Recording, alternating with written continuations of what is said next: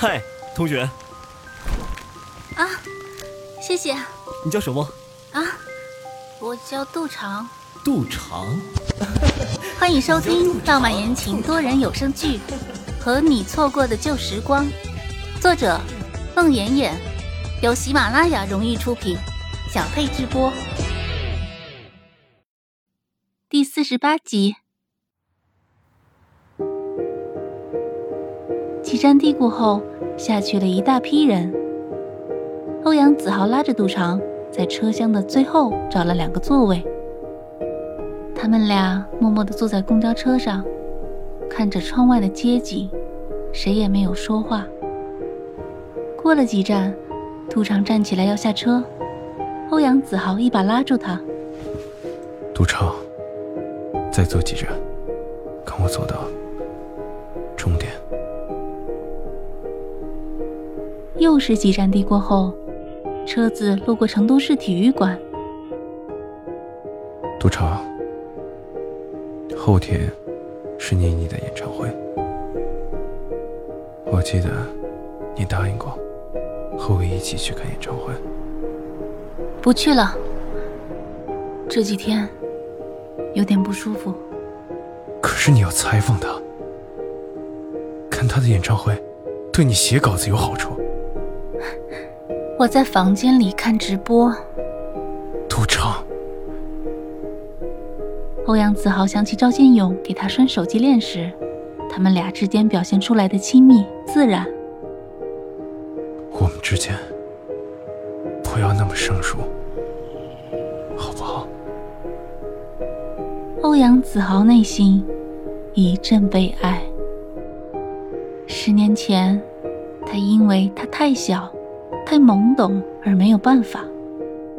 十年后，他长大了，他却因为再也捕捉不到他的心，而同样没有办法。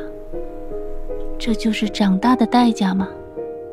若真是如此，他宁愿不要长大。车行路过宽窄巷子，欧阳子豪拉着他下了车。去宽窄巷子里坐一会儿。不了，我要回去准备采访提纲。欧阳子豪一声不响，紧紧拉住杜长的手下了车。公交车上众目睽睽，杜长不好过多的反抗，跟着欧阳子豪下了车。一下车，杜长立刻要挣开欧阳子豪的手，欧阳子豪紧紧的攥住，不肯放开。杜长。高二时，你就拉过我的手了。他的右手和他的左手十指相扣，举起来放在他眼前。就这样子，你忘了？你输了那场大赌。既然你输了，就要愿赌服输。欧阳子豪紧紧的盯着他，杜长很无奈。欧阳子豪，那时候我十五岁，你十八岁，两小无猜时的事也算呐。算，当然算。十二年了，我一直认为算。杜长呆住，那个赌，都十二年了。可能杜长和欧阳子豪。林浩宇之间的一切，都源于高二的那场球赛。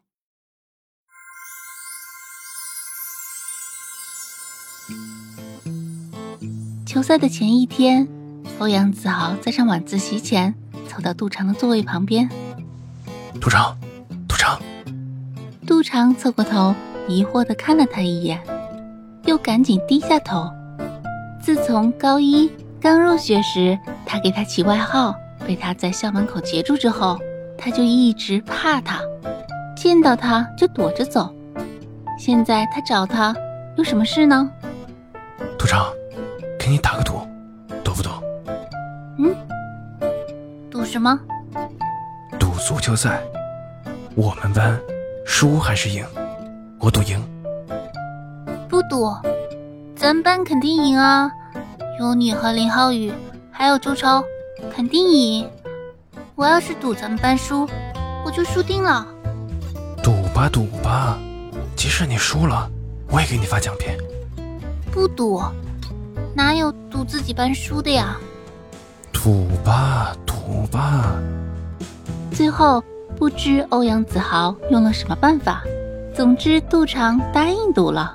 赌注是赢了的一方要在下晚自习时送输了的一方回家，而且。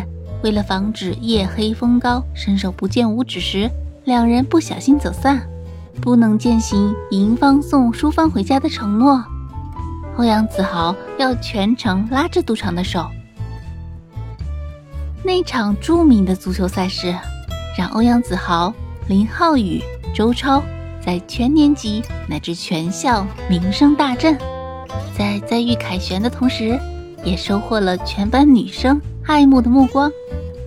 女生们围着三剑客问寒问暖，送水送毛巾，只有杜长跟着傻乐呵，不明就里的看热闹，还不知道自己已经平白的输了一场豪赌。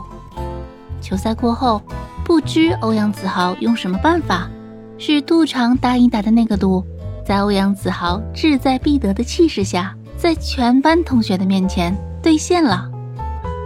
下晚自习时。欧阳子豪拉起杜长的手，在全班同学各种纷杂的叫嚷声中和高度的关注下，豪气冲天地离开了教室。十五岁的杜长没有搞懂，这个赌注赢的一方究竟赢到了什么战果，也没搞懂输了的一方究竟输掉了什么付出。杜长到现在也回忆不起来，他最后怎么同意的打那个赌。也许是代城高中那块神奇的操场上，承载着太多情窦初开的少男少女对于纯洁爱情最真实的向往。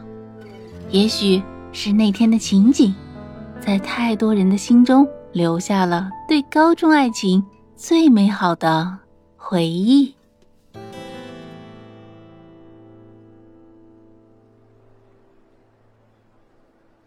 赌场。二十三小年那天，我在 M 大教室看到你在那儿的那一刻，我就知道，我们之间的那个赌该兑现了。赌场呆立在那里，听不懂欧阳子豪话里的意思。欧阳子豪拉着赌场，走吧，你想到哪里逛逛？赌场站着不动。欧阳子豪，你有没有搞错？不是我想逛，是你说跟我有话要说。本集播讲完毕，感谢您的收听。